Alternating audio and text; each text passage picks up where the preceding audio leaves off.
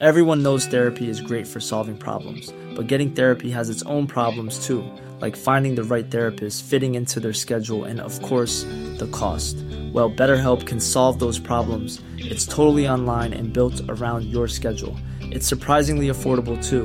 Connect with a credentialed therapist by phone, video, or online chat, all from the comfort of your home. Visit betterhelp.com to learn more and save 10% on your first month. That's BetterHelp, H E L P.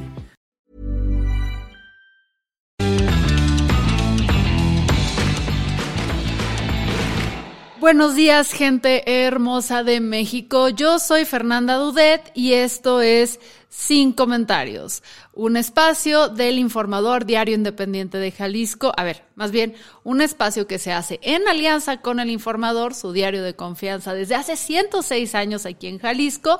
Sin embargo, las opiniones que aquí se emiten no son responsabilidad de nadie, especialmente la mía. Vamos con el resumen diario de noticias. Mariana Rodríguez y sus spots. Madre mía, ¿están viendo lo que está logrando Mariana Rodríguez en redes sociales? Sacó un pequeño video, muy, muy, muy sencillo, donde nada más se ve que ella se despierta a las 7 de la mañana, que dudo mucho que esa hora se despierte, yo creo que francamente se despierta muchísimo más temprano. Se maquilla, se peina, ella siempre hermosa y perfecta. Se pone una chamarra, todo en ese momento está de blanco y negro. Y de repente saca de su closet una charola donde hay tenis, muchos tenis, específicamente unos Air, Nike Air Zoom que yo quiero. No solo por el comercial, porque no me pondría tenis naranjas, porque no, no quisiera parecer de Movimiento Ciudadano, porque, porque son unos tenis, es lo que quiero decir. Y eh, nada, pues les voy a poner el, el, el audio Ay, no lo tengo aquí. Se despierta, se viste, se pone estos tenis. Eh, básicamente dice, ¿quieren ver mis tenis? Haciendo una alusión a la campaña que tuvo con, con Samuel García, que fue este video muy famoso donde iban en el carro, me parece, y Samuel está echando el verbo de bla, bla, bla, si esto quiero hacer, esto quiero lograr, y voltea con Mariana y le dicen, ¿quieren ver mis tenis fosfo, fosfo? Se le da un súper avionazo, pero ese, ese, ese fosfo, fosfo se hizo súper viral y a todo el mundo nos dio muchísima risa porque ¿quién no le ha dado el avionazo a su pareja? Pero cuando lo haces en campaña todavía es más chistoso. Y tal cual, Mariana se viste, se bueno, se peina, se viste, se pone la chamarra, saca los tenis y nada más dice, ¿quieren ver mis tenis? Fosfo, fosfo. Suena de fondo Yahweh López con el himno este de Movimiento Ciudadano y básicamente dice algo como vamos otra vez o a darle una de estas frases muy, muy, muy de este matrimonio y tan tan. Con eso, sin mencionar el nombre de su esposo, sin decir que van por movimiento ciudadano, da un banderazo a la campaña de Samuel García. Un video que ha logrado hasta ahorita 284 mil, 284 mil likes en, tan solo en Instagram y 7.4 millones de reproducciones. Un video que no me cabe duda que lo pudo haber hecho con su celular y nada más otra persona que la grabara. Mariana deja en claro que es ella y su equipo, porque no está sola, trabaja con uno de los estrategas eh, en comunicación política más importantes de México, Rafael Valenzuela, dejan en claro lo que es hacer marketing político para estas nuevas audiencias. No es la primera vez que Mariana hace esto, no es la primera vez que Mariana usa sus redes muy prominentes con 3.3 millones de seguidores y un engagement envidiable para hacer promoción. Recuerden que en las elecciones del 2021 Mariana dio seguimiento a toda la campaña de Samuel y el INE quiso sancionarla por el apoyo que le dio a su esposa al considerar que sus videos eran una aportación indebida a la campaña del candidato, pero la sala superior del Tribunal Electoral dijo, ni madres. O sea, al fin y al cabo es su esposa, tenemos que tomar esto en consideración y si bien es cierto que Mariana usa sus redes como un negocio, además de los otros negocios que tiene esta mujer, la verdad es que tiene que apoyar o puede apoyar a su marido. Entonces, Mariana sí vino también a redefinir las leyes electorales sobre este uso de nuevas tecnologías como son las redes sociales y cómo darle amplificación. A mucha gente le cae mal Mariana. A mí la verdad es que como política, Samuel y Mariana sí me dejan mucho que desear. No les daría mi voto. Bueno, no se lo daría a ningún político, pero eh, la forma en la que logra conectar con su audiencia, de presentar este personaje que no sé si es real o no, yo creo que en redes sociales nada es 100% real, sí logra transmitir tanto entusiasmo, tanto alegría una persona que parece ser tan chida a pesar de las controversias que ha tenido en relación a lo que le ha hecho así aquí presuntamente a las exnovias de Samuel que esto derrama esta luz, refleja en ella y hace que Samuel a veces te caiga bien. Entonces, para mí, el principal asset que tiene o el principal atributo que tiene Samuel en estas campañas para tener una posibilidad, jaja, de ganar es definitivamente Mariana. No es el único video que ha subido, luego subió otro video donde se ven como en un meeting político Mariana y Samuel, ahora Samuel también con sus tenis fosfo, al igual que muchas personas dentro del equipo de Samuel con, con tenis fosfo, eh, donde se ve como que pues diciéndole a Samuel, vamos, dale, ¿no? Eh, sacó también ya otro video donde se ve a ella también con sus tenis, bajando las escaleras y pegando esta calcomanía gigante en su carro, ella solita de Samuel. Entre, entre estos 3 millones, 9, 10, van 10, perdón, entre estos tres reels, nada más en Instagram que ha subido, la morra lleva 17 millones de reproducciones. Sea, ¿saben lo que tiene que invertir Claudia Sheinbaum, lo que tiene que invertir Xochitl, lo que tiene que invertir prácticamente cualquier político para alcanzar 17 millones de reproducciones en Instagram? Un chorro de dinero. Y Mariana lo genera con tres videos que francamente son de una producción austera, sencilla y muy de acuerdo al tono de, de su marca. Ahora, a mí me molesta mucho que voltee a la gente y diga, no, es que no es Mariana, es su equipo de marketing. Mariana existía antes que Samuel. Mariana era una excelente comunicadora en redes sociales antes de Samuel. Y otra cosa, puedes tener a la persona más chingona de marketing a tu lado y si no la escuchas fracasas. Tal pasó aquí en Jalisco. Las campañas más memorables que llegó a hacer Alfaro fue precisamente de la mano de Rafael Valenzuela, quien es ahorita quien trabaja con Mariana. La de ni un pelo de tonto y todas esas campañas que hacían que viéramos, digo, viéramos Jalisco, no estoy diciendo yo como persona porque eh, realmente nunca creí mucho en él, pero que se viera Alfaro como un candidato diferente, fue cuando Rafael Valenzuela y él estaban en buenos términos y lograron hacer estas cosas francamente innovadoras.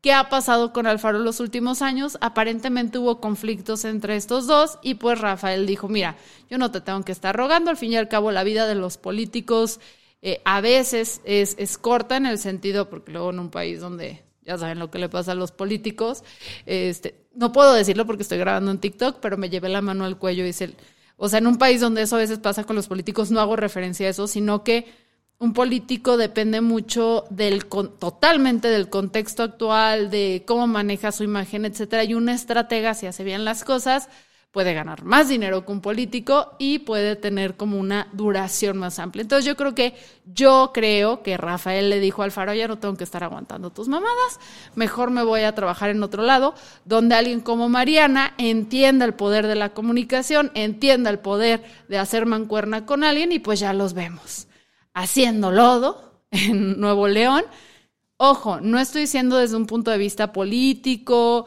y de legislación y de aceptación de la gente, no. Eso tendríamos que, hacer un análisis aparte. Hablo única y exclusivamente desde un punto mediático, es donde están haciendo lodo y donde están logrando obtener esta cantidad de views y reproducciones. Porque sí son, o sea, son 300, este, 600 mil likes en tres videitos en menos de una semana. O sea, sí son, sí son números grandes. Que esto no se traduce a votos, lo sé. En fin, Israel pacta tregua con Hamas para liberar a rehenes. Se cree que el grupo islámico va a entregar, que ojo, ¿eh? Hay que, hay que o sea, separar lo que es el gobierno de Palestina y recordar que esto es eh, un grupo un grupo para, vamos a evitar conflictos, pero un grupo que no es el gobierno, que va a entregar a un mínimo de 50 prisioneros a cambio de aproximadamente 150 palestinos presos. En ambos casos son principalmente niños y mujeres. En el caso de, de Hamas están entregando eh, mujeres que son particularmente madres. Además del intercambio de rehenes, se considera un alto al fuego de al menos cuatro días, donde va a ir gente de la Cruz Roja a revisar a los rehenes que tiene Hamas.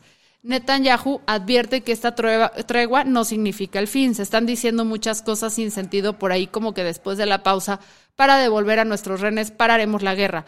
Pues que quede claro, estamos en guerra y continuaremos la guerra. Continuaremos la guerra hasta que logremos todos nuestros objetivos de guerra, eliminar a Hamas, devolver a todos nuestros renes y desaparecidos y garantizar que no haya ningún elemento en Gaza que, que amenace a Israel. No voy a profundizar mucho en esta nota porque es muy complejo y luego si dices una cosa, la gente asume que estás en contra del otro o viceversa, cuando aquí en realidad ambos lados tienen acciones sumamente condenables y, y hablar requiere hablar, traer a muchos expertos, etcétera, etcétera. Yo solamente les presento que esta es una cosa que está sucediendo ahorita en esa área y arránquense la ropa entre ustedes, porque yo no me voy a estar peleando ahorita. Esta noticia es un poquito triggerante, un bastante. En, la Escuela Mecánica de Diésel y Gasolina en Texcoco, eh, un estudiante, Cristian, de 18 años, fue quemado por sus compañeros. Esto fue en plena aula. Estaban tomando clases, no sé, pero estaban en un aula con más compañeros, estaban con maestros y frente a estos le rociaron gasolina. Cuando iba al baño a limpiarse, uno de estos estudiantes le prendió fuego. Cristian sufría bullying por no tener una mano y tiene ahorita quemaduras de tercer y segundo, segundo grado, se encuentra hospitalizado, pero esperemos que la escuela se haga responsable, que los estudiantes que se involucraron se hagan responsables y sobre todo que se empiece a tomar medidas no solo en esta escuela, sino en otras escuelas en contra del bullying. Acá fue un, un, un ataque cobarde en contra de Cristian por temas meramente capacitistas porque el burlarte de alguien porque no tiene una mano es eso, no hay otra forma de decirlo, es sumamente cruel. En fin, aquí en Jalisco presentaron el protocolo para búsqueda de personas a partir de reportes anónimos. Nada más como un poquito eh, de contexto. Hace unos meses aquí en Jalisco, en Tlajomulco específicamente, eh, murieron tres trabajadores de la Fiscalía Estatal, un policía municipal y dos civiles, cuando las autoridades Presuntamente. Recibieron un, aparentemente un llamado por una madre buscadora diciendo que habían localizado eh, restos humanos, ¿no? Las madres buscadoras después de esta tragedia dijeron, a ver, porque esto sirvió como pretexto para la, para la autoridad aquí en Jalisco de dejar de apoyar a cierto nivel a las madres buscadoras. Digo pretexto porque desde hace rato Alfaro las traía muy atravesadas porque las señoras están haciendo el trabajo que le toca a las autoridades. Entonces, eh, las madres voltearon y dijeron, a ver, a ver, a ver, ni al caso, o sea, no vamos a tirar a la basura todo lo que estamos haciendo y además este no es nuestro protocolo, o sea, nosotras no les marcamos a ustedes antes de nosotras ir a buscar, porque sabemos que si no lo hacemos, ustedes, palabras más, palabras menos, ustedes no van a hacer su chamba, ¿no? Entonces, básicamente es un alfaro, no, no te andes con tus cosas, eh, sabes que no fue así o si fue así te pusieron un 4, no fuimos nosotras y ya deberías saber cómo operamos porque Jalisco lleva con una crisis de desaparecidos desde antes de que entrara Alfaro. Y no lo estoy defendiendo porque no he hecho mucho al respecto, pero llevamos varios años en esta situación. Entonces, este protocolo se había anunciado en julio, luego de la muerte de estos tres oficiales, eh, y este, finalmente se da eh, este proceso, ¿no? Que es, es como un mecanismo de actuación con lineamientos muy claros para precisamente la recepción de reportes o noticias anónimas referentes a la desaparición de personas o la localización de indicios relacionados con su búsqueda para preservar la seguridad de colectivos, autoridades y población en general. Entonces, está bien, está bien que en Jalisco ya finalmente hayan avanzado en eso, porque si bien lo ideal sería que las madres buscadoras no existieran, empezando porque no tuviéramos desaparecidos en el Estado, lo segundo sería porque las autoridades, en casos que si hubiera, están haciendo su chamba. Sin embargo, estas son necesarias ante la ineficacia del gobierno y el que puedan trabajar de la mano de manera segura y colaborativa es en beneficio de todas. En fin, la noticia dulce porque no quisiera que se vayan, este, la participación de los colectivos en el protocolo, eh, tengo entendido por lo que dice la nota aquí de, del informador, em, que se los voy a dejar todos en la descripción del podcast, Em, pueden ustedes checar cómo estuvieron involucradas a cierto nivel. Todas las notas que les estoy dando, la gran mayoría, pueden ustedes ir al informador y leer más al respecto y darle seguimiento. Ahora, no quiero que se vayan con un mal sabor de boca, porque apenas estamos a la mitad de la semana, así que tengo una nueva sección que espero poder meter todos los días. Curridabat en Costa Rica ha otorgado ciudadanía a los polinizadores, incluyendo abejas, colibríes, murciélagos y mariposas junto con plantas y árboles nativos.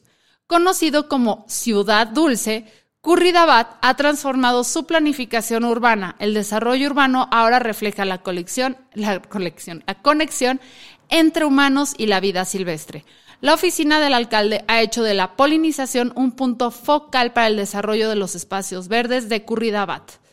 El concepto clave en esta visión de desarrollo urbano es considerar a los polinizadores como los agentes de prosperidad más eficientes, afirma la oficina en un comunicado. Los polinizadores fueron la clave, dijo Edgar Mora, el exalcalde de Curridabat, al periódico The Guardian. Se le atribuye la transformación de la ciudad en un refugio para la vida silvestre durante su mandato de 12 años como alcalde. Los polinizadores son los consultores del mundo natural, supremos reproductores y no cobran por ella, continuó. El plan de convertir cada calle en un corredor biológico y cada barrio en un ecosistema requería una relación con ellos. Entonces, básicamente, al darles como esta ciudadanía, están reconociendo que estos bichitos hermosos que nos ayudan a que tengamos frutas, a que tengamos verduras, a que tengamos árboles, a que tengamos pues prácticamente un planeta, porque tal cual, entre los hongos y las abejas nos salvarán, están diciendo, ok, merecen derecho y tenemos que empezar a planear las ciudades en conjunto, no nada más para nuestro beneficio, porque si nada más pensamos para nuestro beneficio y no los consideramos ustedes polinizadores, en realmente no estamos actuando a nuestro beneficio, entonces es, una tontería. Eh, ¿Por qué todo esto eh, se lleva al podcast? Porque quiero que se enteren. Son muchas cosas muy buenas y muy malas que están pasando en el día al día. Quiero que se mantengan informados, así que recuerden, eso es un camión, porque estamos a ras de calle. Los ruidos de la ciudad, los ruidos de mi hermosa Guadalajara. Este es un noticiero que sale todos los días de lunes a viernes aquí en, su plataforma favorita eh, de streaming de podcast, la que ustedes quieran. Nos llamamos Sin Comentarios Podcast y repito, este proyecto es posible gracias a ustedes a El Informador, diario independiente aquí en Jalisco con más de 106 años de mucha experiencia. Yo soy Fernanda Dudet y nos vemos y nos escuchamos hasta la próxima. Ah, por cierto, un dato brevísimo. Si quieren saber más cosas, porque a veces no alcanzo a cubrir todo lo que quiero cubrir, ya hay muchas veces, muchas veces que otras personas dicen las cosas mejor que lo que yo quiero decir. Estoy haciendo un arrojado de artículos que leo, podcasts que escucho, videos que se me cruzan por ahí, que creo que son importantes para entender el contexto actual en Patreon. Entonces, si tú quieres donar desde una cervecita al mes, puedes tener acceso a contenidos exclusivos, programas exclusivos y eh, esta curaduría de noticias para que pues estés al tanto, si quieres, ¿sabes? una chelita al mes a tus compas de sin comentarios, ¿qué te cuesta? Les mando un beso, un abrazo y nos escuchamos mañana.